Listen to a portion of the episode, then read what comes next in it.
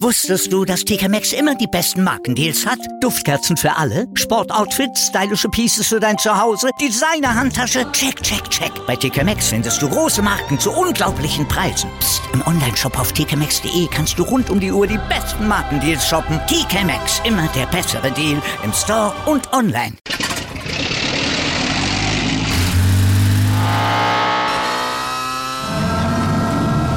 Von 0 auf 100. Aral feiert 100 Jahre mit über 100.000 Gewinnen. Zum Beispiel ein Jahr frei tanken. Jetzt ein Dankeschön, rubbellos zu jedem Einkauf. Alle Infos auf aral.de. Aral, alles super. Der Big End Sports Podcast. Wissenswertes aus der Welt des Sports. Mit Patrick Hoch und Laura Luft. Auf meinsportpodcast.de. Hallo, hier ist der Begin Sports Podcast mit heute mit Julia Porath, der Jugendhausleitung von Borussia Dortmund und Autorin zum Thema ja, Jugendbetreuung, wie wird mein Kind am besten Profifußballer oder was Vernünftiges sozusagen. Hallo. Hallo, Patrick. Ähm, aber vorweg darfst auch du die drei Fragen beantworten, die hier jeder beantworten darf. Okay. Die erste wäre dann, wer ist für dich der größte Sportler aller Zeiten? Ach, du ahnst es nicht. Der größte Sportler aller Zeiten. Mhm. Usain Bolt fällt mir gerade ein. Usain Bolt. Ja, der macht auch ganz coole Werbung, habe ich letztens gesehen. Den habe ich noch nicht gesehen in der Werbung, aber egal. Ja, wo alle langsam sind und nur er schnell so ungefähr. Das ist Ach, ganz witzig. okay. Ähm, dann die zweite Frage. Was ist für dich das größte Sportereignis, an dem du je teilhaben durftest? Also es zählen auch Bundesjugendspiele. Den ich persönlich jetzt, also wo ich mitgemacht Du habe. hast, kannst du auch im Fernsehen geguckt haben, wie die elf Sekunden von Mike Tyson oder irgendwie sowas. Okay. Das größte Sportereignis. Boah, ich war ähm, letztens gerade ähm, bei Borussia im Sport im Iduna Park und durfte mir das Champions League Spiel gegen Paris angucken. Da warst du Das- einer von den fünf Leuten, die da mitgucken durften. Nein, das war ja noch vor Corona. Ja, ich weiß. Ähm, und die letzte Eingangsfrage ist immer, ähm, was ist neben deiner Sportart, also jetzt gerade Fußball in dem Moment, ähm, deine andere Passion, Lieblingssportart? Reiten. Springreiten. Okay, cool. Hatten wir letztens auch einen Podcast zu. Ach, super. Ja. Ähm, nun bist du ja Jugendhausbetreuerin im Nachwuchsleistungszentrum des BVBs. Ähm, da hast du ja viel mit Eltern, Spielern, Beratern, Tanten, Onkels, alles, was da so um so einen Spieler rumkreucht und fleucht zu tun. Ähm, wie läuft das denn in so einem Jugendhaus beim Nachwuchsleistungszentrum zu leben für so einen Spieler normalerweise ab? Ja, Ist das wie eigentlich- Jugendherberge? Bitte? Ist das wie Jugendherberge? Ja, da gibt es so eine und solche. Okay, es, gibt, äh, es gibt die Aufbewahrung. Ich habe ja nun schon ein paar NLZs mir auch angeschaut Mhm. und auch Sonate angeschaut. Es gibt die Aufbewahrungsversion und dann gibt es die Ver- Version, die wir jetzt anstreben. Das aus, aufgrund von Personalstruktur im Augenblick noch ein bisschen mau, aber das ist das, wo wir hinwollen, tatsächlich äh, uns um die einzelnen Spieler auch richtig kümmern zu können, also mit Persönlichkeitsentwicklung und ähm, vielen Einzelgesprächen und vor allen Dingen auch kümmern um die Eltern, also auch um das nahe Umfeld, weil mein persönlicher, ähm, mein persönliches Steckenpferd ist, den Spieler komplett zu sehen und nicht nur zu sehen, ich habe hier einen 15-Jährigen oder 18-Jährigen, der allein durch die Gegend tobt, sondern der hat ja auch ganz viele Leute im Hintergrund, Leute, die um ihn rumtoben. Und das Umfeld ist mir sehr wichtig, weil ich weiß, wie sehr das beeinflusst. Okay, das mit der ganzen Persönlichkeit ist, ist ein gutes Stichwort, wenn aus unserer Erfahrung wissen wir ja auch, und du natürlich auch, das läuft ja meistens so, ey, der kann gegen Ball treten. Wir stocken, decken den in ein Nachwuchsleistungszentrum und hoffen, dass da am Ende was Vernünftiges bei rauskommt. Genau. Siehst du, dass das in der Mehrzahl so ist oder ist das eher eine Minderheit, die so versucht zu funktionieren, sage ich mal? Das ist ein ganz interessanter Punkt. Das ist eigentlich ähm, gerade schon wieder im Umschwung. Also ich habe gerade so erlebt, dass die, also unsere, unsere Spanne ist ja von 13 Mhm. bis 10. Und wir haben gerade erlebt, dass die Älteren äh, tatsächlich äh, erlebt haben, dass sie abgegeben worden sind. Und bei den Jüngeren erleben wir jetzt, also bei den ganz Jungen erleben wir jetzt, dass die Eltern sich wieder ganz vermehrt Gedanken drüber machen, ist das richtig, ihn in so ein NLZ abzugeben? Ist es richtig, äh, jetzt schon den, den Schritt zu machen? Ist es richtig, da die Verantwortung abzugeben? Zumindest ein Stück weit abzugeben. Also die, die von Eltern von den Jüngeren machen sich im Augenblick mehr Gedanken, als äh, die von den Älteren es je gemacht haben, habe ich so den Eindruck. Okay. Meinst du, das liegt äh, an der Tatsache, dass die Eltern mitbekommen haben, es gibt auch noch andere Wege? Oder der statistische Wert, Fußballprofi zu kommen, endlich auch bei den Leuten angekommen ist, dass der irgendwo unter ein Prozent liegt? Oder wo dran? Zum großen Teil erlebe ich das tatsächlich, dass, dass auch immer wieder der Satz kommt, naja, wenn das denn klappt oder äh, ja, ist ja noch ein sehr weiter Weg. Wie weit das nun einfach nur Floskeln sind oder die Leute wirklich das meinen, dass das ein weiter Weg ist und ähm, das auch sehen, dass es ein weiter Weg ist, wage ich gar nicht zu beurteilen. Das ist nicht mein Job, aber ich finde schon mal sehr interessant, dass sie sich viele Gedanken darüber machen. Ja, das ist auf jeden Fall mal ein Schritt nach vorne, als die Kinder in der Fußball-OGS abzugeben. genau. Ähm, jetzt ist, ist halt die Frage, wenn du, wenn du ein Kind hast, was einigermaßen gut kicken kann, oder es gibt ja auch andere Sportler, die sowas wie Nachwuchsleistungszentren und so weiter haben, läuft das ja hier in Deutschland, irgendjemand entdeckt es oder findet es gut und dann geht's in irgendeine Mannschaft, in irgendein Nachwuchsleistungszentrum und vielleicht hinten raus wird es dann irgendwann mal Profi. Eventuell, mhm. unter Umständen. Ja. Mit viel Glück. Vielen glücklichen Umständen, ja. Genau.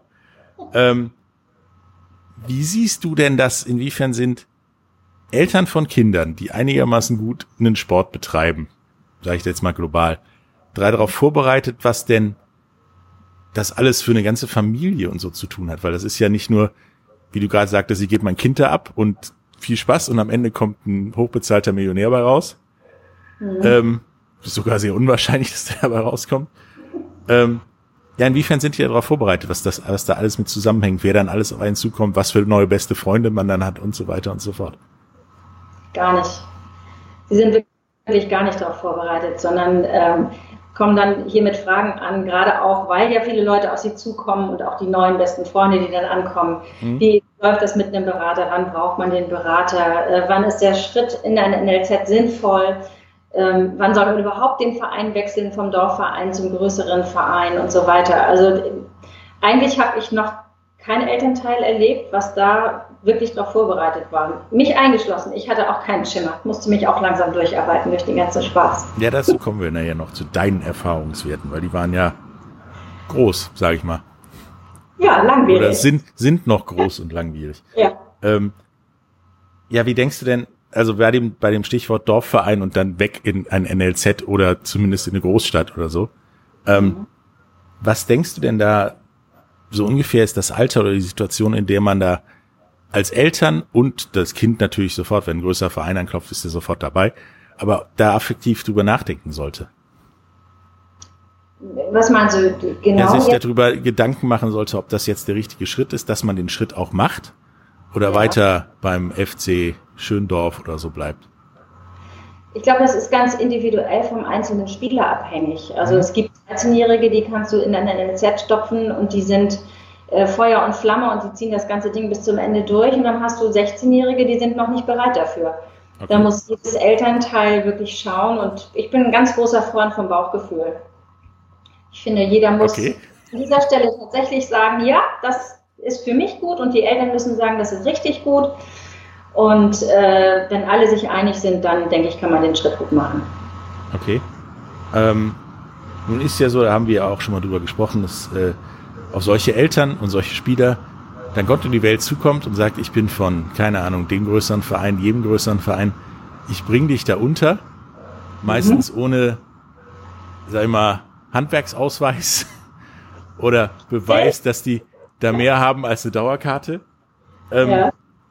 Wie können Eltern sowas denn verhindern, dass das im Prinzip nur ein Dauerkarteninhaber für Stehplätze ist, der sagt, ich bringe nicht der groß raus.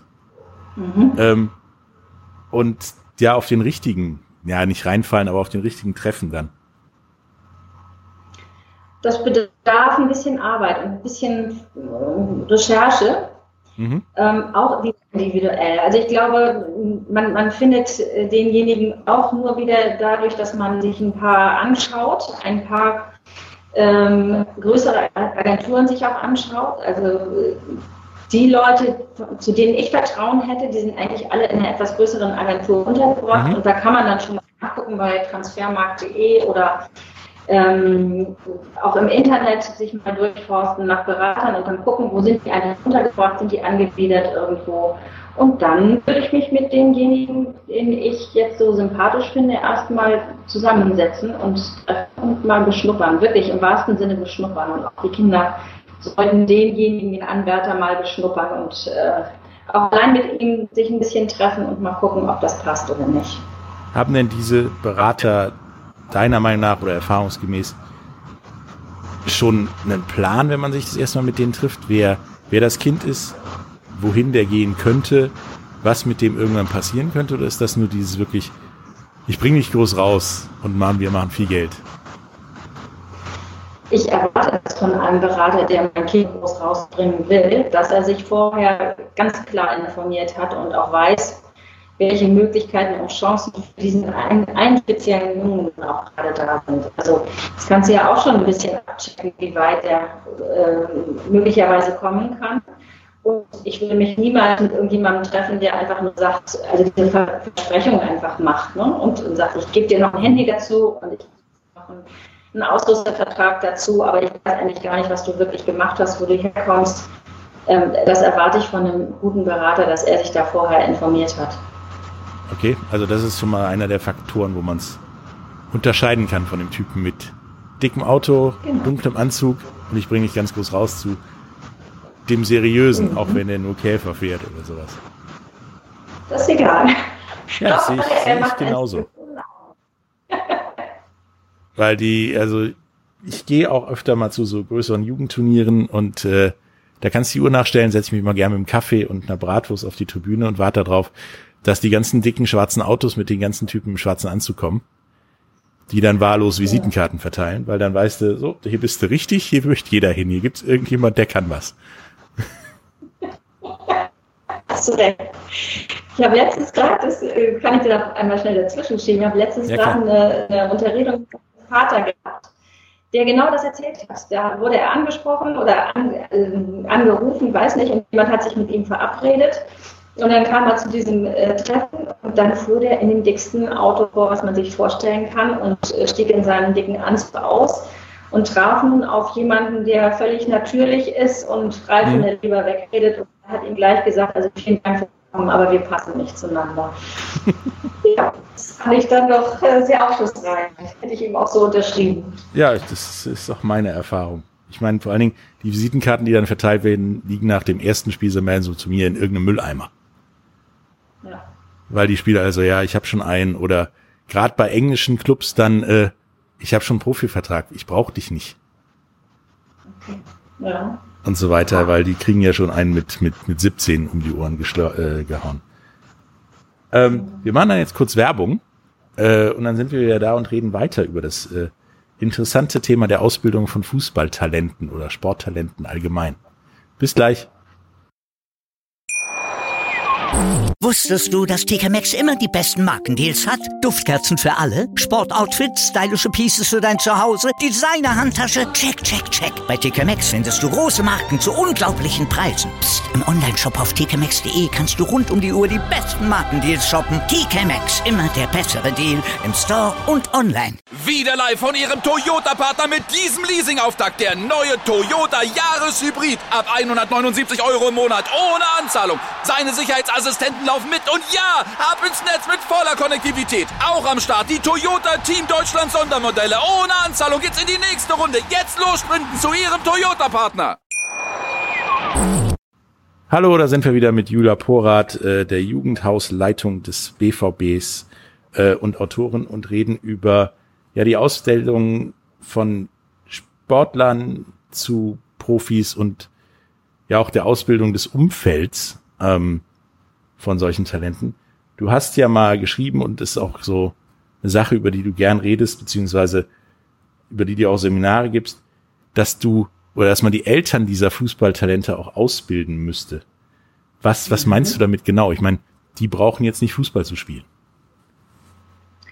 Nee, die brauchen nicht Fußball zu spielen, aber das äh, wird häufig unterschätzt, wie groß der Einfluss der Eltern ist auf die mhm. Karriere der Jungs.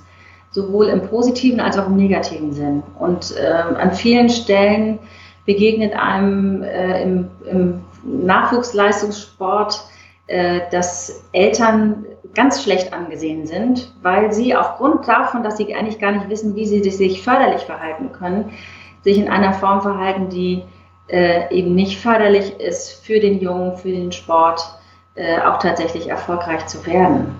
Und ich glaube, es ist tatsächlich kein, keine böse Absicht der Eltern, sondern sie wollen ja auch wirklich das Beste für ihr Kind, aber mhm. dadurch, dass sie nicht wissen, was eigentlich ähm, an Anforderungen für sie bestehen, wie sie ihrem Kind wirklich helfen können, ja, schießen sie häufig übers Ziel hinaus oder machen auch zu wenig. Was, was meinst du mit, die Eltern machen Dinge, die dem Ganzen nicht förderlich sind? Was sind da, gibt es da Beispiele oder Dinge, die gefühlt immer passieren? Ja, gibt es viele Beispiele, aber es sind immer dieselben. Und das ist auch, äh, kenne ich auch aus anderen Sportarten. Also Eltern, die schon während der Wettkampfsituation versuchen, in den Wettkampf einzugreifen, gibt es ganz häufig Leute, die an der Seitenlinie ihre ihre äh, Kommandos reinbrüllen und den Trainer teilweise auch übertönen. Ähm, dann gibt es Eltern, die direkt äh, in der Halbzeitpause oder auch direkt nach dem Spiel, also das ganze Ding jetzt analysieren und dem Kind äh, keine Ruhe gönnen, sondern gleich sagen, also das hast du nicht gut gemacht und dies hast du nicht gut gemacht und äh, warum hat der Trainer dich jetzt ausgewechselt, da hast du keine Leistung gezeigt und so weiter. Und sie bauen einen Druck auf, mit dem ein Kind gar nicht umgehen kann. Mhm. Auch das machen sie ja, um das Kind zu fördern, aber der Schuss geht ganz, ganz häufig nach hinten los. Also quasi schlimmer, als wenn du eine gute Schulnote hast, gibt's einen Keks. Ähm, der Druck so ungefähr. Das ist ja der Grund, warum in, in anderen Ländern, in Nachwuchssportarten, wie zum Beispiel in, in Kanada beim, ähm, beim Junioren- oder Jugendeishockey, die Eltern tatsächlich draußen bleiben müssen, weil das ja da regelmäßig eskaliert ist. Was hältst du von solchen Maßnahmen? Das finde ich super schade, weil es kann ja auch genau andersrum laufen. Es kann ja auch so sein, dass ein Kind besser spielt, weil der Papa dabei ist mhm. oder seine Mama lange nicht gesehen hat und jetzt die Mama stolz machen will oder den Vater stolz machen will, dass es auf dem Spielfeld steht äh, und seine Einsatzzeiten hat. Also es gibt eben, das Pendel schlicht mal in die eine und mal in die andere Richtung aus und ich finde es ganz grundverkehrt, die Eltern komplett auszuschließen. Und solche Tendenzen gibt es ja hier auch schon bei uns in Deutschland dass, äh, dass Eltern außen vor sind und nicht eingeladen werden zu spielen oder äh, weit weg vom Spielfeldrand bleiben müssen. Das liegt einfach nur daran, dass die Eltern nicht gebrieft werden. Wie meinst du denn, dass man oder wann, sagen wir es mal so, wann und wie ähm, könnte man die Eltern denn richtig briefen, beziehungsweise den nahelegen, wie man sich vernünftig verhält, weil ich sehe das genauso. Also das ist ja meistens böse Eltern, gute Eltern und hängen tut das Pendel sehr selten. Ähm, und der eine oder der andere braucht auch mal den Zuspruch der Eltern von draußen. Und der eine oder andere, dem ist das komplett Latte, aber auch eben nicht immer. Deswegen, wie denkst du, wann man und wie man dieses Briefing der Eltern anbringen sollte? Direkt, wenn die Kinder anfangen, Fußball zu spielen? Oder erst, wenn die schon im NLZ sind oder dazwischen? Also man, man begegnet auch schon Eltern von äh, Siebenjährigen, die auch so schon drauf sind, wie Eltern, die um 19 geht. Ne? Also ähm, ich würde dafür plädieren, so früh wie möglich, möglichst schon in den ganz kleinen Vereinen, wo die Kinder zuallererst ja auflaufen, dass man von vornherein den Grund legt, also äh, den Grund legt, indem man die Eltern schult. Mhm. Und sagt, also herzlich willkommen bei uns im Verein und wir stellen uns das hier so und so vor. Ihr helft euren Kindern auf die und die Art und Weise. Und dann Schritt für Schritt mit den Eltern immer kontinuierlich weitergeht. Und sobald man merkt, da sind irgendwie kommen komische Strömungen auf, dann gleich wieder die Elternschulen aufmerksam machen. Viele Eltern merken das gar nicht. Also meinst du, es sollte äh, neben den Trainer für die Fußballspieler, für die Torhüter, Kondition, Athletik und was weiß ich alles, auch noch sozusagen Elterntrainer geben, die dann auch so ein bisschen ein Auge drauf haben, dass die nicht alle fünf Minuten ausrasten oder vielleicht auch gar nichts sagen? Genau. Okay. Also äh, du brauchst dich ja nur selber zu beobachten, wenn du dich an, an ein Spielfeld dran stellst. Es ist hochinteressant, sich mal zwischen die Eltern zu stellen und einfach mal die Ohren aufzumachen. Ich weiß. Und dann daraus kannst du ja schon, äh, weiß ich nicht, jedes Vierteljahr dich mal einmal bei einem Verein hinstellen, hören und dann merkst du die Strömungen, die da sind und dann kann man darauf äh, aufmerksam machen während eines kleinen Elternabends. Oder äh, was wir jetzt hier machen werden im, äh, in der dunklen Jahreszeit, wenn die Eltern zum Training oder auch vor dem Spiel kommen, es ist kalt draußen, äh, die frieren, dann gibt es äh, bei uns dann demnächst ein Elterncafé, wo die Leute vor dem Spiel oder auch während der Trainingszeiten einfach hinkommen. Und da kriegen sie immer so einen kleinen Input von uns. So eine kleine Elternakademie werden wir hier mhm. aufziehen. Das ist cool, weil ähm, aus eigener Erfahrung kenne ich das, du berätst einen Spieler oder du, du guckst dir Talente an, weil du da eingeladen wurdest oder da weißt, dass da ist ein Talent, mit dem du in Kontakt bist und, und was machen willst. Und dann stehst du da draußen bist der Einzige, der gefühlt nicht einen von den 22 Spielern permanent anfeuert. Ähm, schreibst ja. vielleicht auch mal was auf, dich ruft auch mal jemand an und du gehst ans Handy und drückst es nicht weg. Und nach ungefähr im Sekundenbereich ist das, kriegt die Hälfte der Eltern mit, der ist was, was nicht Eltern ist. Und dann wird über dich geredet, dann wird, wirst du auch angesprochen und irgendwann ist es so eskaliert, dass du dem Spiel und dem Talent, was du da angucken möchtest, also kaum noch folgen kannst. Ähm, meinst du, dieser Fokus auf, da ist, oder ist jemand Besonderes, der macht irgendwas, der will irgendwas von den Eltern? Ich versuche meinem Kind dazu helfen. Ist der gut oder schlecht für das Kind? Oder ist das schon dieser Schritt zu viel? Das ist der Schritt zu viel, weil äh, wenn, wenn man sich so ein bisschen ja in diesem Bereich auskennt, dann weiß man, äh, gute Kinder stehen ja unter Beobachtung oder talentierte Kinder, sage ich jetzt mal so, nicht gut. Talentierte Kinder stehen ja unter Beobachtung schon von ganz klein an, weil alle nach diesen Talenten nun äh, explizit suchen und ähm, also ich brauche mir überhaupt keine Sorgen zu machen, wenn mein Kind wirklich richtig talentiert ist, dann wird, werde ich angesprochen und dann wird das Kind irgendwann angesprochen zur richtigen Zeit oder äh, wohl eher auch zu früh als dass ich mir Sorgen machen muss, dass es nicht angesprochen wird. Entspannung. Ich, ich finde immer, Entspannung ist total wichtig und je entspannter man an die ganze Sache rangeht, umso mehr Spaß hat das Kind und je mehr Spaß das Kind hat, umso besser wird es auch. Ja, sehe ich ähnlich. Vor allen Dingen, äh, dir vergeht, je mehr du angesprochen wirst, quasi auch die Lust an dem Talent, selbst wenn es der größte Fußballer aller Zeiten ist, mhm. weil du dir dann ungefähr ausrechnen kannst, was kommt, wenn du mit dem arbeitest. Genau. Dann redest du wahrscheinlich mehr mit den Eltern als mit dem Jungen. Ähm, wie siehst du das denn? Kann man dann schon bei dem Berater erkennen, dass man die Finger von ihm lassen sollte, wenn der, der Klassiker, der Junge kommt oder ja, das Kind kommt aus den, aus der Kabine und wird direkt angesprochen?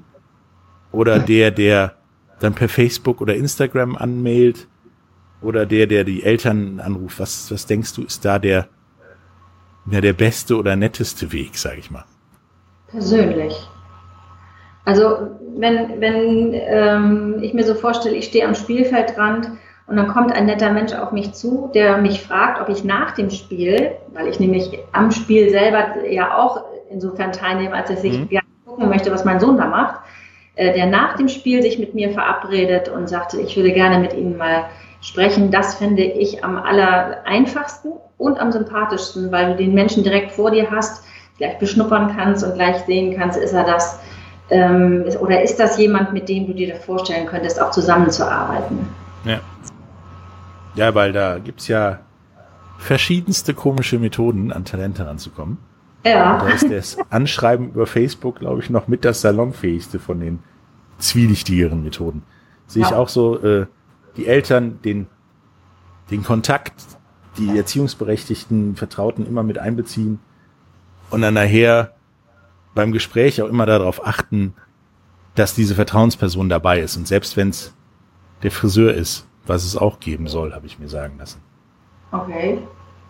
Ja, ohne, ohne Flachs haben wir schon erlebt. Ähm, nun sprichst du dich ja halt für die Ausbildung von, von Eltern, für die, für, von den Talenten aus. Ähm, inwiefern müssten Trainer und das wirklich schon auf dem, auf dem Dorflevel, wo ja manchmal auch der Trainer der Vater ist oder so, ähm, besser auf den Umgang mit Vertrauenspersonen, Eltern, Erziehungsberechtigten vorbereitet sein oder meinst du, es ist okay so? Ich glaube, da ist noch ganz viel Luft nach oben. Ähm, äh, man kann dadurch auch sich das Leben leichter machen. Also ich plädiere auch immer dafür, dass es einfach gehen muss. Und äh, je mehr ich die Eltern mit einbeziehe, bis zu einem gewissen Grad natürlich. Also ich darf jetzt auch nicht äh, jeden, jede Woche einen Elternabend machen, aber wenn die Eltern sich wertgeschätzt fühlen, dann äh, sind sie auch bereit mitzuarbeiten, auch sich mal zurückzunehmen und vor allen Dingen, wenn sie ein Vertrauensverhältnis zum Trainer aufbauen. Und das kann man, indem man einfach die Eltern mit einbezieht und macht sich dadurch das Leben deutlich einfacher. Behaupte ich jetzt mal so. Meinst du, das sollte individuell in den, in den Nachwuchsleistungszentren oder in den Vereinen mit den Trainern passieren oder ja, clevere oder organisatorisch beste Weise ähm, bei einem Trainerlehrgang? Dann auch schon bei den niederen bis zu den oberen durchgehend. Dass man darüber was erzählt? Ja, dass man den Eltern, den Lehrern beibringt oder den Fußballlehrern, Trainern beibringt, wie man mit Eltern umgehen könnte und sie auch wertschätzen könnte. Unbedingt, unbedingt, weil je, je mehr äh, Input ich an dieser Stelle vorher habe, umso besser kann ich ja einschätzen, wenn Eltern XY auf mich zukommen oder ich mit Eltern ähm, XY am Spielfeld dran zu tun habe oder in meiner Elternschaft. Wenn ich darüber schon mal was gehört habe und weiß, ach ja, okay, das ist also diese Schublade, da hätte ich vielleicht die Möglichkeit, äh, den Hebel da anzusetzen, dann macht man sich das auch leichter, klar. Okay. Ähm, wie hältst du, was hältst du eigentlich von der Variante, äh, der, der Vater ist gleichzeitig der Trainer, was ja viel in den unteren Vereinen so ist. Hältst du das für, für gut oder eher schwierig? Kommt auch wieder aufs Kind und auf den Vater drauf an, wie die so harmonieren. Mhm. Und auch, wie professionell, jetzt in Anführungsstrichen, wie professionell sich der Vater verhält. Ähm, kannst natürlich den Vater haben, der seinen Sohn ständig vorzieht. Mhm. Kannst aber auch den Vater haben, der aus Sorge, dass er eben Gegenwind von den Eltern bekommt, seinen Sohn lieber auf der Bank lässt, als dass er ihn mit einbezieht tut, äh, ist also für beide kein guter Weg. Ähm, unbedenklicher finde ich natürlich, wenn der Vater nicht der Trainer des Sohnes ist. Aber auch da kann es gute Konstellationen geben. Bis zu dem, wo der Junge sagt, ich möchte nicht mehr. Aber es ist eher, sehe ich ja auch so, die Ausnahme, weil der, der Mittelweg ist, glaube ich, echt das Schwierigste. Also genau. entweder machst du dein Kind die ganze Zeit fertig Mhm. Oder du lebst dein Kind, lobst die ganze Zeit dein Kind über den grünen Klee. Und dazwischen, der Weg ist halt schwierig, vor allen Dingen, wenn du den dann noch nach Hause fahren darfst. Ja. Und das ist voll in die Hose gegangen, musst du dich halt auch noch die halbe Stunde zurückhalten und beim Abendessen und so weiter kannst dein Kind ja nicht entweder loben oder äh, vielleicht man muss das dann halt trennen. Das ist, glaube ich, einfacher, wenn du als Elternteil nicht noch Trainer bist. Mhm. Also da muss man jedenfalls sehr, sehr reflektiert sein. Also das ist schon hochprofessionell, finde ich. Ja, dann hast du, hast du da auch in dem Dorfverein wahrscheinlich auch nichts mehr verloren. Du solltest besser in, zu höheren Aufgaben gehen, ja. wenn du das gut kannst, ja. denke ich. Mhm. Ähm, wir machen jetzt wieder Werbung. Mhm. Und danach äh, kommen wir zurück, reden auch mal über deine Erfahrung als Mutter von einem NLZ-Kind sozusagen. Ähm, und äh, ja, du machst ja auch noch ganz viel äh, Seminare und, und schreibst auch über deine, deine Erlebnisse. Bis gleich. Wieder live von Ihrem Toyota-Partner mit diesem Leasing-Auftakt. Der neue Toyota Jahreshybrid. Ab 179 Euro im Monat. Ohne Anzahlung. Seine Sicherheitsassistenten laufen mit. Und ja, ab ins Netz mit voller Konnektivität. Auch am Start die Toyota Team Deutschland Sondermodelle. Ohne Anzahlung geht's in die nächste Runde. Jetzt los sprinten zu Ihrem Toyota-Partner. Hallo, da sind wir wieder mit äh, Julia Porath, äh, Jugendhausleitung des BVBs und Autorin zum Thema ja, Förderung von Talenten, Umgang mit Talenten und Trainern und der ganzen Situation, wenn man ein talentiertes Kind hat in, in Sachen Fußball oder anderen Sportarten. Ähm, nun sagtest du ja bereits, dass du den ganzen Kram selber schon hinter dir hattest ähm, oder immer noch drin bist. Ähm, wie war das denn für dich? Ich meine, dein Sohn hat wahrscheinlich am Anfang auch eher im Hinterhof gekickt und mittlerweile bei, wenn ich richtig informiert bin, Holstein Kiel. Genau. Was ja ein größerer Hinterhof ist. Ja, ein bisschen größer schon. Ähm, also ich muss dazu sagen, sowohl mein ehemaliger Mann als auch ich, wir hatten überhaupt keine Ahnung von Fußball. Wirklich, okay. ich hatte keinen Schimmer. Ähm, habe auch immer äh, gesagt, in meinem Leben möchte ich nie, nie, nie bitte Fußballermutter sein, weil du jeden Samstag oder Sonntag da am Spielfeldrand stehen musst und frieren musst und es ist kalt und nass in Norddeutschland und wir haben ja in Norddeutschland lange gewohnt. Ähm, irgendwann hat sich das dann doch so ergeben, da guckt man ja dann, was die Kinder doch so gerne möchten und dann beugt man sich dem. Und äh, so sind wir dann da reingeschlittert.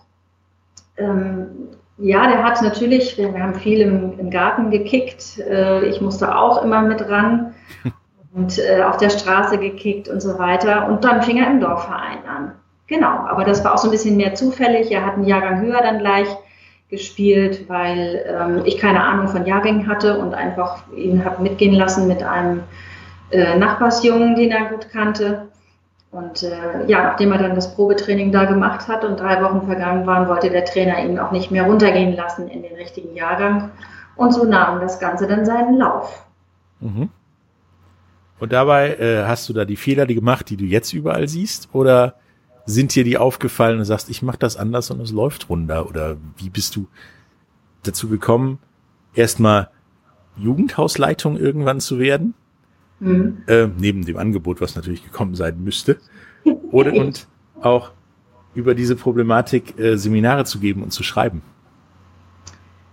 Also ich habe diese Fehler äh, zum Glück nicht alle gemacht, ähm, aber natürlich viel beobachtet. Ich bin sowieso jemand, äh, der sehr, sehr gerne Menschen beobachtet und dann darüber nachdenkt, warum das so ist, wie es ist und warum sie sich so verhalten, wie sie sich verhalten. Und äh, dadurch, dass ich überhaupt keinen Ehrgeiz an dieser Stelle hatte, sondern es mir einfach nur darum ging, so die Herzenswünsche meiner Kinder äh, herauszufinden und sie darin zu fördern, dass sie diese auch leben dürfen. Ähm, habe ich bei, meinen, bei allen meinen Kindern übrigens gemacht, nicht nur bei, beim Finn. Ähm, habe ich mich nur darum bemüht, eben zu gucken, ist es das, worauf er wirklich Bock hat? Und ist er da so verrückt, wie man das sein muss, um diesen Beruf machen zu wollen? Ähm, und als sich das so klar herauskristallisierte, dass er so verrückt ist und er eigentlich wirklich nur Fußball machen wollte, dann habe ich ihn natürlich auch ja, nach Rat und Tat unterstützt. Aber zum Beispiel keine Analysen gemacht mit ihm oder äh, am Spielfeldrand rumgebrüllt. Der Typ bin ich auch nicht. Ich äh, pöbel dann so leise vor mich hin, wenn einer meinen Sohn fault. Ja. Wird auch schon mal gegen so eine Handlaufstange getreten wahrscheinlich. Nee, das nicht, aber ich, ich äh, bin doch ein sehr empathischer Mensch und äh, wenn jemand so im Stadion vor mir sitzt, dann muss er schon mal aufpassen, dass er, wenn mein Sohn schießt, nicht äh, meinen Schuh in seinen Rücken bekommt. Okay. Weil so eine. ja, es, äh, ich muss mich dann auch immer entschuldigen, es tut mir dann wirklich sehr leid, aber das ist einfach so, ich bin da so mit, mit drin dann, ja. Das ist vollkommen nachvollziehbar, denke ich. ähm, nun war, hat Finn ja in seiner bislang noch nicht so großen, langen Karriere und, mhm. und ist ja auch noch früh in seiner Karriere, ja, schon so ziemlich alles durchgemacht, was man machen kann, außer Kreuzbandriss. Ähm, ja. Schlüsselbeinbruch, glaube ich, Knöchelbruch mhm. ähm, waren die größeren Dinger, glaube ich, und sonst auch alles ausgeliehen werden. Ähm, von den Ligen her so sich stetig von unten nach oben gearbeitet. Mhm. Ähm, was hat dir das denn über die ganze Fußballwelt neben deiner Tätigkeit im, im Jugendnachwuchsleistungszentrum äh, für Einblicke gegeben, wo du sagst, darauf ist definitiv keine Sau vorbereitet? Ja, darauf, dass die Glückssträhne, nenne ich mal so, also die Erfolg äh, oder die Erfolgswelle ganz schnell abbrechen kann und zwar innerhalb von Bruchteil einer Sekunde, wenn eine Verletzung kommt. Äh, das haben wir halt mehrfach gehabt. Äh, einmal auch, als er beim, da war er noch beim HSV, äh, in der ersten Mannschaft, also bei den Profis schon, da sollte er beim DFB-Pokal ähm, in der Startelf stehen und er hat sich äh, am Tag davor ist er mit dem Torwart zusammengerauscht und hat sich da verletzt und dann war auch diese, dieses Türchen, was sich da gerade so geöffnet hatte, äh, war dann auch schon wieder verschlossen. Also es kann wirklich, äh, man kann dankbar sein für jeden Tag, der verletzungsfrei läuft, für jeden Tag, wo äh, der Junge fit ist für jeden Tag, wo er Spaß hat am, am Sport. Ähm, es kann ganz, ganz schnell einen Knick bekommen, aber es kann auch ganz schnell vorbei sein. Das hat man eben auch schon häufiger erlebt, ja. Hm, ja, das ist das, was wir unseren Sportlern auch immer sagen. Du kannst einen Plan A haben, also einen Plan haben, dass du bis, sag ich mal, 32 das machst, dann hast du ausgesorgt, dann machst du das und das. Du solltest ja. aber nach dem Plan A noch das gesamte andere Alphabet haben. Ja. Weil es kann auch sein, dass dir mal ein Torwart im Weg steht, wie bei deinem Sohn. Oder was weiß ich passiert, der Verein vielleicht auch pleite geht, was ja vielleicht jetzt auch dank Corona auch noch kommen kann und ja. so weiter. Oder ja, du ausgeliehen wirst. Wie hat denn Finn und ihr diese Situation, die ja für alle Sportler immer schwierig ist, dieses ausgeliehen werden, das fühlt sich ja immer so ein bisschen abschiebemäßig an, ähm, erlebt? Ja, da gibt es auch wieder zwei Sichtweisen. Man kann es als Abschieben mhm. äh, sehen, man kann es aber auch als Chance sehen, als junger Fußballer äh, sich zu beweisen und ähm, auch zu spielen. Also wenn du in einem, in einem großen Verein bist, wo du viele Konkurrenten auf deiner Position hast und du sicher sein kannst, dass du als junger Spieler äh, erstmal ganz hinten stehst und darauf warten musst, dass einer ausfällt oder sich verletzt oder so, ähm, das ist natürlich total nervenaufreibend und ein Fußballer will Fußball spielen. Genau. Und es ist ihm auch völlig egal, in welcher Liga er spielt. Hauptsache er spielt und kriegt seine Spielzeiten und kann, äh, kann sich weiter äh, profilieren, als dass er irgendwo auf der Bank sitzt, kann noch so einen tollen Verein sein, aber das Eigentliche, was ihn ja ausmacht, nämlich dieses Spielen, äh, das kann er dann nicht machen. Und das äh, will ja kein Fußballer. Insofern war das schon für uns eine Erleichterung, äh, dass er da nach Unterhaching gegangen ist, zumal das auch ein kleiner, sehr familiärer, sehr guter Verein ist. Gerade für Leute haben wir festgestellt, die äh, noch jung sind und da äh, Spielzeiten brauchen und äh, Männerfußball kennenlernen müssen, weil es ja auch ein Riesenunterschied, ob du nur eine U19 spielst oder ob du in der dritten Liga spielst im Männerfußball ein ganz großer Umstellungsfaktor auch noch. Für uns war das einfach gut. Auch für Finn, dass er mal ganz alleine zwei Jahre äh, in den Süden Deutschlands musste und alle aufs Aufs Dorf, ja, seine äh, ganze Familie zurücklassen musste. Das war für ihn ein Schritt, wo er sehr erwachsen geworden ist. Hm, also denkst du halt, wie ich ja persönlich auch, dass relativ, also mit 17, 18, 19 um den Dreh rum, mal von zu Hause weg, von der Familie weg, auch wenn es nur von, von Norddeutschland nach Süddeutschland ist, mhm. ist mit Sicherheit eine charakterbildende Sache, von Ausland ganz zu schweigen. Ja, oh ja, das ist es. Ja. Aber klar, es kann auch nach hinten losgehen. Ne? Also nach zwei ja, Jahren hat er gesagt, oh, so nun ist aber auch genug Süddeutschland. Ähm, ihm fehlt die Küste, ihm fehlt die Familie ähm, und dann wollte er eben auch in den Norden zurück. Aber okay. die Jahre waren wichtig. Also werden wir den Finn leider nie in Düsseldorf sehen. Im Fußball weiß man ja nie. Ja, ich weiß. ähm, da ist ja dann dieses, was du gerade sagtest, dieser Sprung zwischen Jugendfußball, sag ich mal, also so alle Nachwuchsmannschaften und erwachsenen Männerfußball. Der kommt ja irgendwann. Und äh, ich weiß auch, der ist riesig. Der ist auch in anderen Sportarten riesig. Nur weil du deutscher Meister in der U19 geworden bist, heißt das noch lange nicht, dass du irgendwo gegen Ball treten darfst, wenn du über 19 bist. Ähm, meinst du, da sind, sind Familien und die Sportler darauf vorbereitet durch die Vereine? Weil es gibt ja eine Masse Leute, die sind Nationalmannschaftskapitäne in der U19 und so weiter. Mit dem ja, quasi Ende der U19 spielen sie dann doch nur Oberliga oder Regionalliga und sind komplett frustriert und äh, landen da meistens auch daran, dass sie halt die Angebote erstmal nicht annehmen, weil sie denken, sie sind zu höheren Berufen als zum Tabellenführer der Regionalliga oder einem kleineren Verein in der dritten Liga. Meinst du, da sind die darauf vorbereitet? Und wenn nicht, wie könnte man das besser machen? Ich meine, das ist ja auch im Interesse von so einem Nachwuchsleistungszentrum. Genau. Also ähm, Dazu kann ich eine kleine Geschichte erzählen. Als ich beim HSV gearbeitet habe, haben wir im äh, Nachwuchsleistungszentrum, also bei uns im Internat, äh, gibt es einen Raum, wo man auf die ganzen Trainingsplätze gucken kann. Hm? Es ist wie so, ein, wie so ein großes Kino. Und dann äh, sitzen da die, die Jungs immer und gucken so bei den Profis beim Training zu und dann geht das Geläster los. Und der kann ja gar nicht. Und dieser, und oh, wie kann er nur, der hat überhaupt keinen Sinn. Und dann hatten wir da aber ein paar Jungs, die mitmachen durften beim Training. Mhm. Und die hatte ich dann danach auch wieder an diesem Fenster und die erzählten dann, oh, und dann habe ich versucht, an dem und dem Innenverteidiger vorbeizukommen. Mann, der ist ja sowas von schnell, ist mir nicht gelungen. Das ist wirklich der Wahnsinn. Die haben dann gemerkt, dass wir sie so von oben sehen, ja, das sieht ja alles äh, irgendwie super einfach aus und da hat er schon wieder den Ball, äh, den, Pass versemmelt und so weiter. Aber wie groß der Sprung dann doch ist, das erleben sie halt nur im Erleben selber. Mhm. Und denke ich, ist es für die größeren Vereine einfach sinnvoll, junge Spieler, von denen sie meinen, die haben die Perspektive nach oben zu gehen, mit ins Training immer mal wieder einzubeziehen, mit ins Trainingslager fahren zu lassen, damit die schon mal eingenordet werden, bevor sie überhaupt da oben landen, was das für ein Sprung ist und vor allen Dingen auch, was das an Kraft bedeutet, ähm, sich da oben etablieren zu wollen. Hm.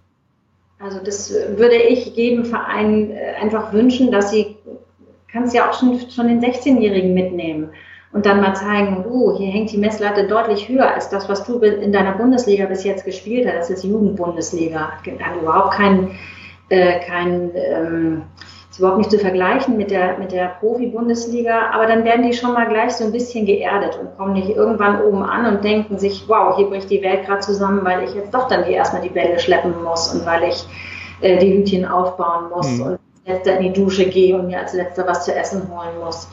Ähm, man macht es den Jungs einfach deutlich schwerer, wenn man sie erst dann holt, wenn sie meinen, sie sind da oben schon wirklich richtig äh, gut angekommen. Meinst du denn, ich meine, in Nordamerika ist das so, ich weiß das aus eigener Erfahrung, dass dieses Hackordnungssystem da ja quasi schon in der Junior High School anfängt, dann in der High School darfst du das nochmal, dann darfst du das auf dem College nochmal, ist es dann als Profi nochmal durchmachen darfst. Ähm, eine Sache, die man vielleicht den Kindern schon früh beibringen sollte? Oder ist das ja. gut so, dass sie mit der Realität erst äh, ganz am Ende konfrontiert werden? Nee, ich äh, finde, also Hackordnung finde ich immer ganz schlimm. Ja, Rangfolge, irgendwie sowas. Ich weiß, was du meinst. Ähm, also was ich schön finde, wenn Kinder und Jugendliche gleich von Beginn an auch mit einer gewissen Demut unterwegs sind. Mhm. Die hilft ihnen nachher auch später, wenn sie irgendwann mal vielleicht oben ankommen, äh, kommen sie bei den Profis deutlich besser an, wenn sie mit einer demütigen Haltung da ankommen, als mit dieser großkotzigen Haltung, die ihnen vermittelt wird an vielen Stellen, bevor sie da oben ankommen. Und dann äh, fallen sie da erstmal äh, hinten über, wie eigentlich so der Hase läuft. Das äh, kann man schon von ganz klein auch schon in den Familien vermittelt bekommen. Also sich richtig gut einzuschätzen, äh, sich selbst wertzuschätzen, aber eben auch nicht zu überschätzen, ist wieder ein Thema, was die Eltern in den Familien legen können und äh, sich auch einzubringen und teamfähig zu werden, da wird der Grundstein in der Familie gelegt und in den kleinen Mannschaften, ja. Ähm, das mit dem, dem Auftreten, dem, äh, ja, wie du sagtest, ein bisschen großkotzig vielleicht auch schon mal ankommen bei den Erwachsenen. Hallo, hier bin ich, war Torschützenkönig in der U19. Und dann sagen alle, so what? Ähm, das erlebst du ja immer wieder. Ich meine, manche U19-Spieler fahren dickere Karren als die Leute in der ersten Mannschaft. Und die mhm. sind im Zweifelsfall deutscher Meister oder so. Ähm, meinst du, es wird in, in NLZs zu wenig auf solche Charakterdinge Wert gelegt? Ich weiß halt, dass in anderen Ländern, ähm, wenn du mit dem ALG, AMG-Furke ankommst, am Tag, nachdem du deinen Führerschein gemacht hast, dann spielst du auch erstmal nicht. Mhm. Dann darfst du Kekse verkaufen an die Muttis, so ungefähr. Mhm. Ähm, und hier in Deutschland ist das ja, ich sag mal, wahrscheinlich selten so, dass dann gesagt wird, pass mal auf, ist mir relativ egal, wie gut du bist. Lern erstmal damit klarzukommen, wo du bist und Demut zu zeigen, weil ja die Muttis bezahlen, dass du hier spielen darfst, so ungefähr. Mhm. Ähm, ich denke, das kann man auch vorher wirklich gut lernen. Man kann auch, wenn man einen guten Berater hat, so habe ich das zum Beispiel erlebt, dass der Berater dann da einfach auch mal was dazu gesagt hat und gesagt hat, ja, du kannst jetzt dir den dicken AMG holen, mhm. aber aus den und den und den Gründen ist es vielleicht, wenn du mal darüber nachdenkst, auch nicht sinnvoll. Und also den auch dem Spieler wieder in der, im Gespräch nahebringen, genau diese Sachen nahebringen was eben schlau ist, wie man sich am besten verhält an dieser Stelle und äh, tief stapelt und jetzt eben nicht da großkotzig angefahren kommt. Und da sehe ich auch eine ganz große Verantwortung bei den Beratern und den Eltern, im Gespräch mit den Jungs zu sein und genau das zu vermitteln. Okay, dann machen wir noch einmal Werbung und danach reden wir noch ein bisschen über, was vielleicht in den NLZ auch noch gemacht werden sollte, neben, die können gegen Ball treten und die kriegen irgendwie einen Schulabschluss hin. Mhm. Ähm, bis gleich. Bis gleich. Wieder live von Ihrem Toyota-Partner mit diesem Leasing-Auftakt. Der neue Toyota Jahreshybrid. Ab 179 Euro im Monat. Ohne Anzahlung. Seine Sicherheitsassistenten laufen mit. Und ja, ab ins Netz mit voller Konnektivität. Auch am Start die Toyota Team Deutschland Sondermodelle. Ohne Anzahlung geht's in die nächste Runde. Jetzt los sprinten zu Ihrem Toyota-Partner.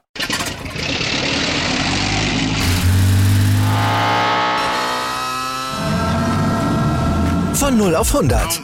Aral feiert 100 Jahre mit über 100.000 Gewinnen. Zum Beispiel ein Jahr frei tanken. Jetzt ein Dankeschön, rubbellos zu jedem Einkauf. Alle Infos auf aral.de. Aral, alles super. Hallo, da sind wir wieder mit Julia Porath äh, vom, ja, die Jugendhausleitung des BVBs und Autorin zum Thema, ähm, ja, wie geht man mit Talenten um, was müssen Talente lernen, ähm, was kriegen Talente mit? Freihaus sozusagen im NLZ. Was müssen sie sich selber kaufen sozusagen?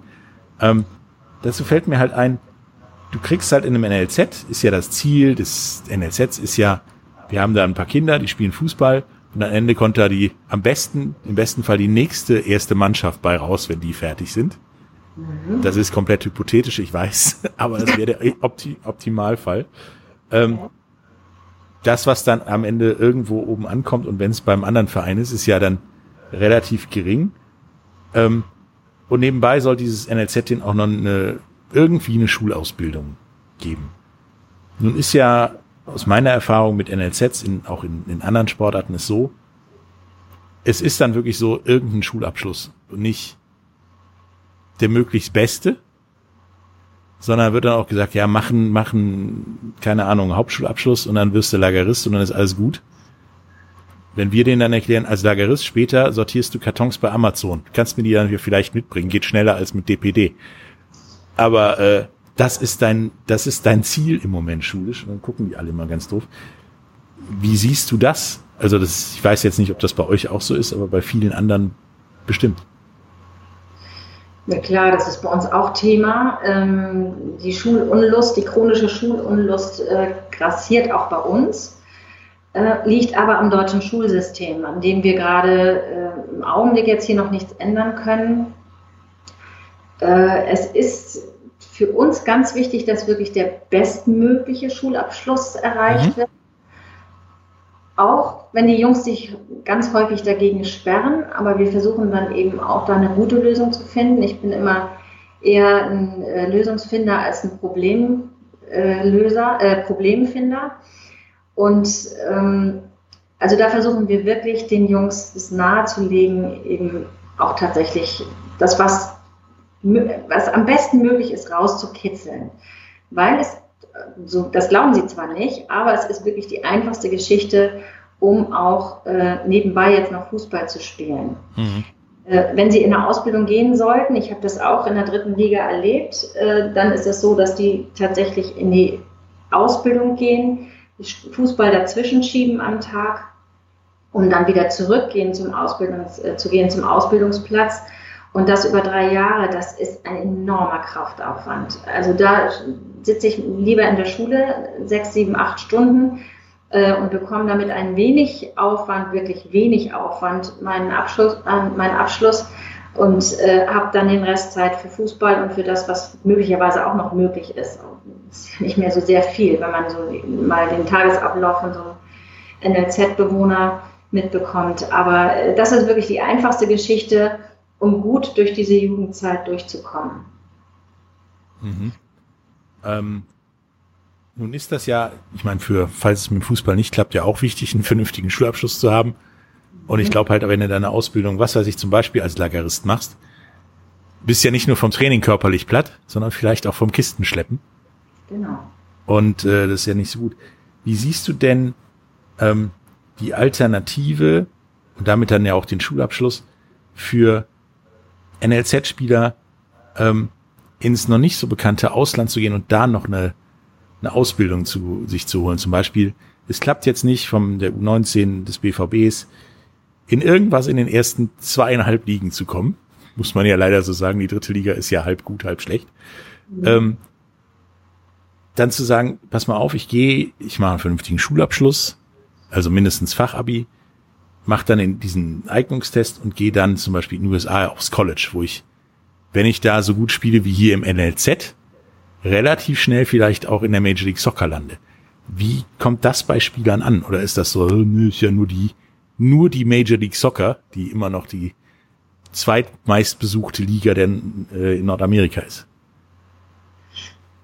Also ich selber habe damit jetzt noch nicht so viel Berührungspunkte gehabt, so ein oder zwei, mhm. von denen weiß ich, die darüber gegangen sind. Ähm, für die war das eine tolle Möglichkeit, da auch Fuß zu fassen. Ich würde das immer äh, jemandem raten, der hier äh, nicht irgendwie den Fußball, Fuß in die Tür kriegt. Raus ins Ausland ist einmal äh, für die Persönlichkeitsentwicklung grandios, auch für die Sprachmöglichkeiten. Äh, äh, finde ich es richtig, richtig gut. Natürlich ist es ein großer Schritt, auch mhm. weiter zu gehen, ins Ausland zu gehen. Aber wann hat man denn die Möglichkeit dazu in seinem Leben? Ganz häufig äh, bekommen die Leute dann mit, mit 25 oder Mitte 20 haben sie dann ihre festen Beziehungen und gehen diesen Weg gar nicht mehr. Also ich, ich würde das als riesige Chance sehen, äh, weiter im Leben zu kommen, in meinem Sport weitermachen zu können, auch, auch wenn das jetzt nicht Bundesliga ist. Und trotzdem ist es ja eine, eine wirklich gute Liga da oben. Also den Weg übers Ausland halte ich für einen richtig guten Weg. Neben der Tatsache, dass du noch mit ein paar Jährchen College noch ja. eine vernünftige Schulausbildung kriegst, die du sonst nirgendwo auf der Welt kriegst. Ja. Egal welches College es war am Ende des Tages. Und du siehst, dass dein Leben im NLZ das Paradies war im Vergleich zu so einem College. Oh ja. Ja, natürlich. Also du, da musst du viel selbstständiger sein als hier äh, in so einem NLZ, wo alles dir äh, auf dem Silbertablett ja gereicht wird. Ja, und der Tag hat auch mehr als 24 Stunden, stellst du dann davor.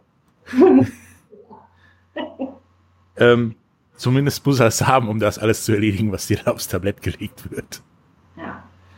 Ähm, nun, nun steckt mir ja gerade so ein bisschen in ungewissen Zeiten, nicht nur, nicht nur Corona, was mittlerweile die vierte Frage war, wie war denn Corona für euch bis jetzt?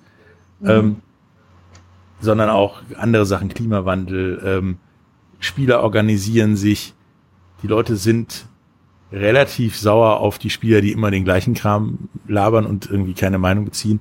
Inwiefern wird denn in einem NLZ auch den Spieler nahegelegt, hat man eine eigene Meinung und denen auch erklärt, was eine eigene Meinung ist oder welche Meinung okay ist und welche nicht? Das hängt vom Aufwand ähm, der einzelnen NLZs ab, wie sie sich mit den Spielern befassen. Also ist es nur eine Aufbewahrung oder mhm. ist es ganzheitlich? Und äh, wir streben hier an, jetzt nachdem ich bin ja erst ein Dreivierteljahr hier und mhm. dann Corona auch äh, gefühlt erst ein Vierteljahr, ähm, wir streben wirklich an, mit den Jungs auch Persönlichkeitsentwicklung zu machen. Ich habe einige Einzelgespräche führen können mit einem Programm, was ich selber entworfen habe, wo eben genau das auch äh, ein Punkt mit drin ist, dass die Jungs wirklich merken, wer sind sie selber, äh, wie sie sich selber wertschätzen, wie sie sich andere, wie sie andere wertschätzen, wie sie das auch ausdrücken können äh, und ihnen sozusagen so die Basics mitzugeben, damit sie ähm, als gefestigte oder halbwegs gefestigte Persönlichkeiten in diesem ganz großen Rummel rausgehen können. Ohne denen sie, glaube ich, ohne diese Basic gehen sie unter. Gerade im Profifußball, der jetzt in, diesen, in dieser Zeit so läuft, ich glaube, da gehen ganz viele äh, Jungs und Mädels den Bach runter, weil sie eben darauf nicht vorbereitet sind und weil sie von der Persönlichkeit auch noch nicht fest genug sind, um da dem Druck und äh, der Konkurrenz und dem Anspruch standzuhalten. Ja, du hast ja im Moment auch noch mit vielen Dingen an Druck neben dem Platz zu tun. Also wie geht es meinen Eltern? Trage ich eine Maske oder trage ich keine Maske? Blickt ja kaum noch einer durch, wann, wo, weshalb. Deswegen 24 Stunden Maske.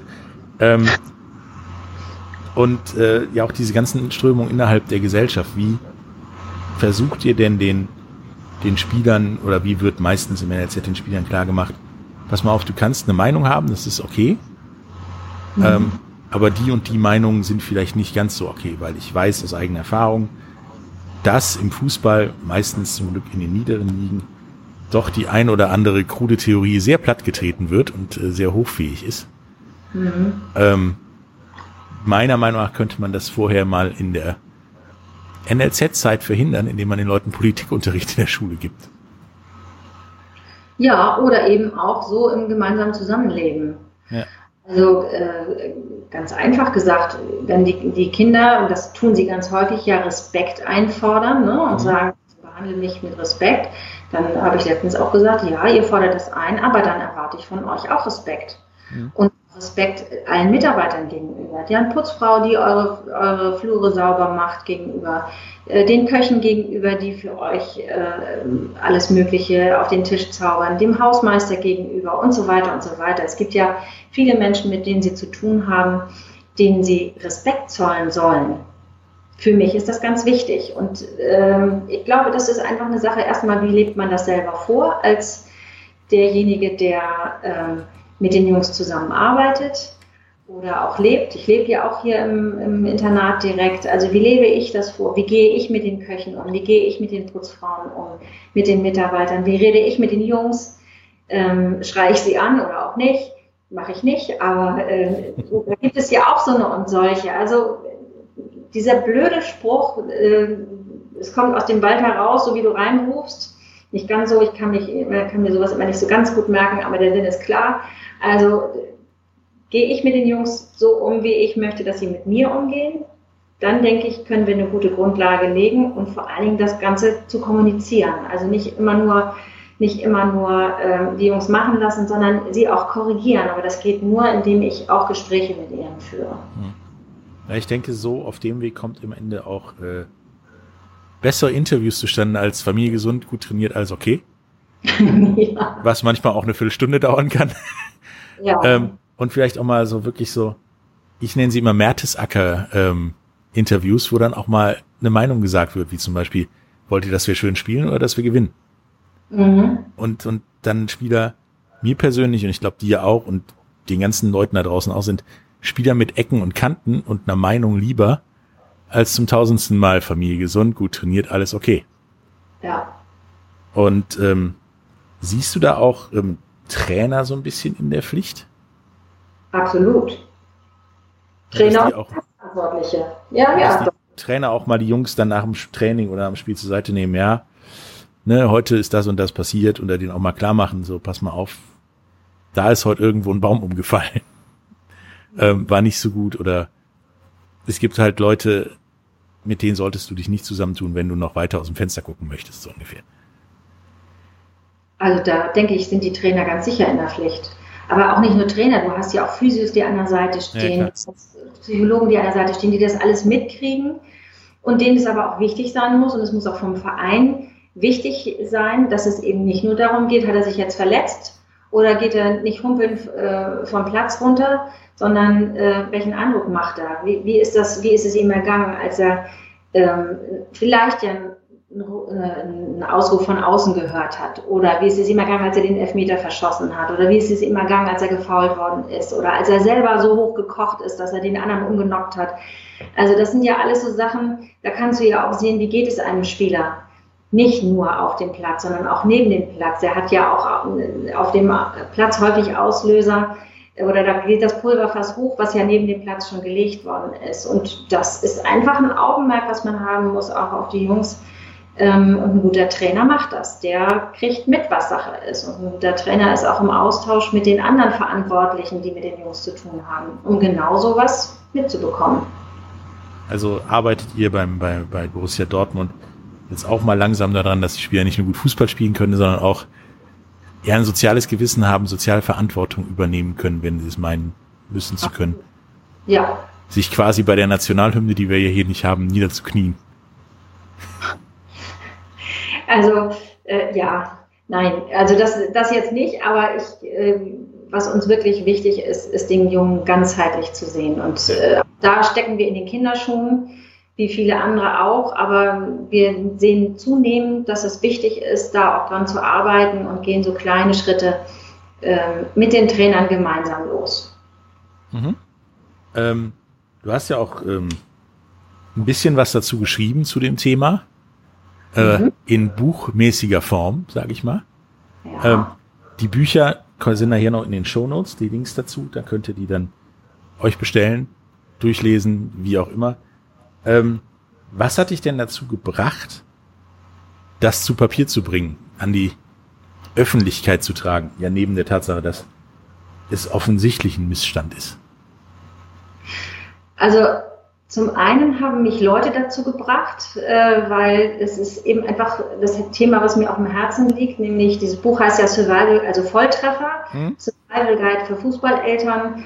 Ähm, dadurch, dass ich nun diese ganze, ganzen Jahre ja mit durchlaufen habe, Höhen und Tiefen und so weiter, habe ich natürlich auch so ein bisschen was darüber zu erzählen. Und auch, habe ich ja gesagt, schon mit vielen Eltern in Kontakt war und im Gespräch war und auch immer noch bin, ähm, habe ich halt gesehen, die Unwissenheit von vielen Eltern ist ganz, ganz groß und die Unsicherheit vor allen Dingen ist ganz, ganz groß. Wie gehe ich mit den verschiedenen äh, Menschen und Einflüssen und dem Druck den Ansprüchen im Profi oder auch im, schon im Nachwuchsbereich um?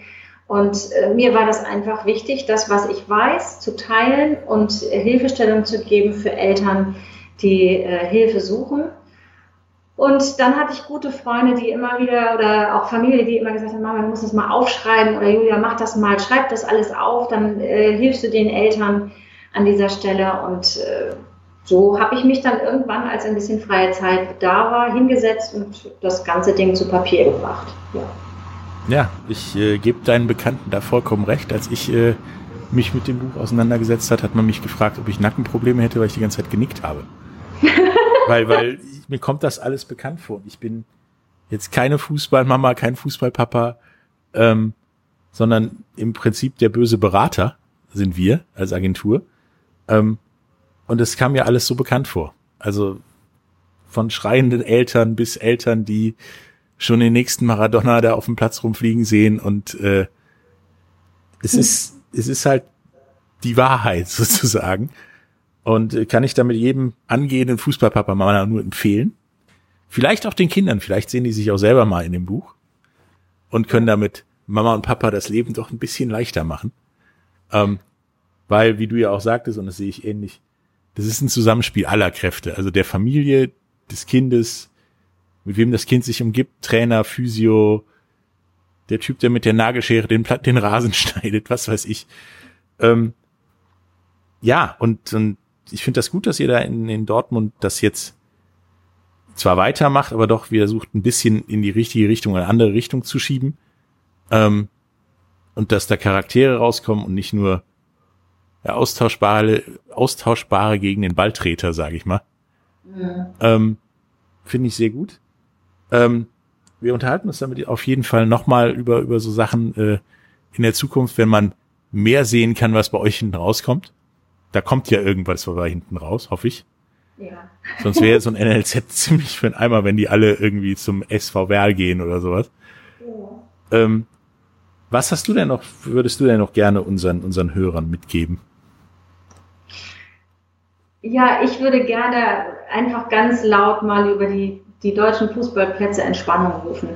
Also ich erlebe überall diese Anspannung, diese, ähm, ja, die Leute wollen natürlich äh, ihre Kinder weiterbringen, aber je mehr ich da reinrieche, umso mehr erlebe ich, dass äh, eine irre Erwartungshaltung da ist von Eltern an ihre Kinder und eine irre Erwartungshaltung von Eltern an die Vereine und an die Trainer, dass sie aus diesem Kind nun das äh, Nonplusultra machen und äh, die Sorge, nicht den richtigen Schritt zur richtigen Zeit zu machen. Also bitte, bitte einfach nur Entspannung. Ähm, das ist das Allerbeste, was man machen kann. Ganz gelassen dem Kind den Fußball ähm, mit Spaß erhalten und dann gucken, was sich da ganz natürlich daraus entwickelt. Sehr schön, finde ich nämlich auch. Also ohne, ohne Flachs. Es ist sehr unentspannt auf Deutschlands Fußballplätzen. Ja. Dann äh, ja, Julia, hat mir sehr viel Spaß gemacht, sehr gutes Thema. Wir reden da auf jeden Fall nochmal drüber. Und äh, viel Spaß dann noch im NLZ vom BVB. Ja, danke. Bis dann. Tschüss. Bis dann. Ciao. Wieder live von Ihrem Toyota-Partner mit diesem Leasing-Auftakt. Der neue Toyota Jahreshybrid. Ab 179 Euro im Monat. Ohne Anzahlung. Seine Sicherheitsassistenten laufen mit. Und ja, ab ins Netz mit voller Konnektivität. Auch am Start die Toyota Team Deutschland Sondermodelle. Ohne Anzahlung geht's in die nächste Runde. Jetzt los zu Ihrem Toyota-Partner.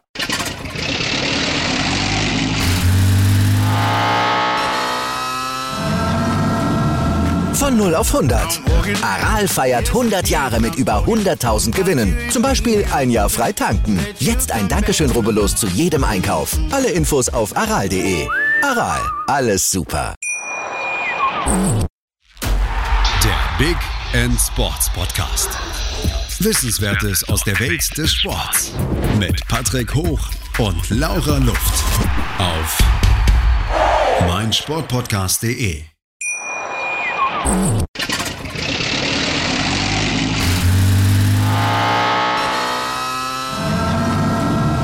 Von 0 auf 100. Aral feiert 100 Jahre mit über 100.000 Gewinnen. Zum Beispiel ein Jahr frei tanken. Jetzt ein Dankeschön, rubbellos zu jedem Einkauf. Alle Infos auf aral.de.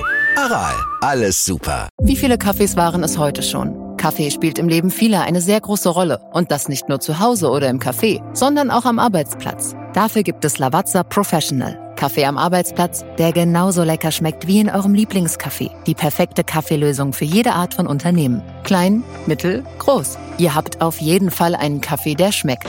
Die richtige Motivation für eure Arbeitstage. Alle Infos zu Lavazza Professional findet ihr auf lavazzapro.de mit allen Kaffeelösungen für euer Büro.